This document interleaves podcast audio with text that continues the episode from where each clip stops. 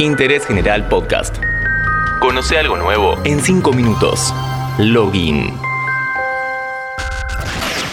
Hola, ¿cómo estás? Soy Leán Jiménez. Hoy estamos muy acostumbrados a los beneficios del streaming, pero hubo una época en que el servicio era muy limitado.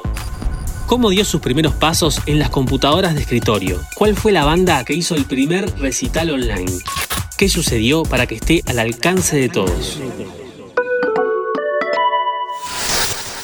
El avance de esta herramienta se da a la par del aumento en la velocidad de Internet. Fue totalmente necesario para su desarrollo. Pero mucho antes de la llegada de Internet hubo un invento muy similar al que conocemos como On Demand. Antes que te siga contando, no te olvides de seguir el canal de interés general en Spotify. Así te aparece en el inicio un podcast nuevo todos los días. George Owen Skeeter fue un mayor general en los Estados Unidos. Además de militar, se destacó por su faceta de científico e inventor. En 1922 creó un servicio mediante cables llamado Wired Radio. Consistía en un método de transmisión de música por suscripción enfocado en locales y oficinas.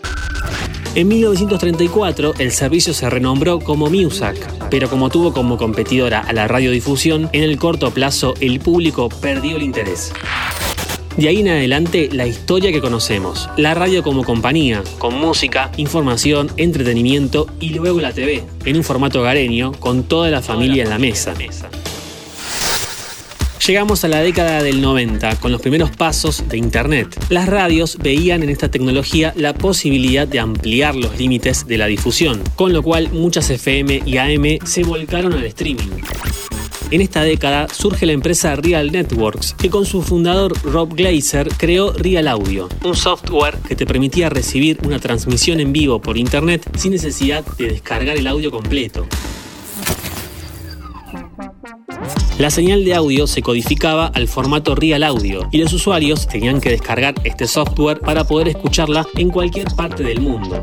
Gracias a esta técnica se logró transmitir por primera vez un partido de béisbol por internet, los Yankees versus los Mariners en 1995. Si de música se trata, hay una banda que en un momento se adjudicó el primer recital transmitido por streaming, los Rolling Stones. En la gira del disco Voodoo Lunch, cuando tocaron en Dallas en 1994, retransmitieron 20 minutos del show por la red de alta velocidad en Bone o Multicast Bone, pero esto fue rápidamente desmentido. El 24 de junio de 1993, la banda de rock garage oriunda de Palo Alto, California, Severe Tire Damage hizo su primera presentación live stream mediante M-Bone. Para reforzar este antecedente, esta última fue telonera en esta red previo al siguiente show de los Stones. Por su parte, Mick Jagger y compañía sostuvieron que su live stream es la primera presentación online de una banda grande. Otro hito en el desarrollo del streaming fue la aparición de Justin.tv. Esta es la historia de dos amigos egresados de la Universidad de Yale, Justin Kahn y Emmett Shear. Luego de su graduación, crean su primera empresa, Kiko Software, un calendario online. Al año venden esta empresa en una subasta en eBay por casi 260 mil dólares. Con la fórmula de reality show muy de moda en la TV, se les ocurre transmitir la vida de Justin 24/7, completamente por internet. Con lo ganado anteriormente, más un plus de financiamiento y socios que se sumaron, crean en 2007 el sitio Justin.tv. Los usuarios podían ver a través de una cámara móvil colocada en la gorra de Justin todo lo que pasaba en su día. A fin de año, la página se convierte en una red abierta. Cualquier persona puede crear videos en vivo. En noviembre de 2008, el estudiante de secundaria Greg Punzo transmite en vivo un partido de los Chicago Bears y comienza la era de las transmisiones deportivas pirateadas. Durante 2008 y 2009 se triplicó el tráfico en el sitio gracias a este factor.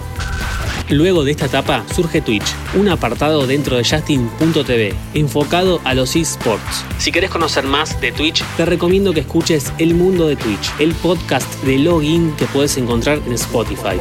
De esta manera terminamos este breve repaso por los inicios del streaming, la herramienta que se volvió fundamental para el consumo masivo de entretenimientos. Seguí a Interés General en Spotify y escucha nuestros podcasts nuevos todos los días.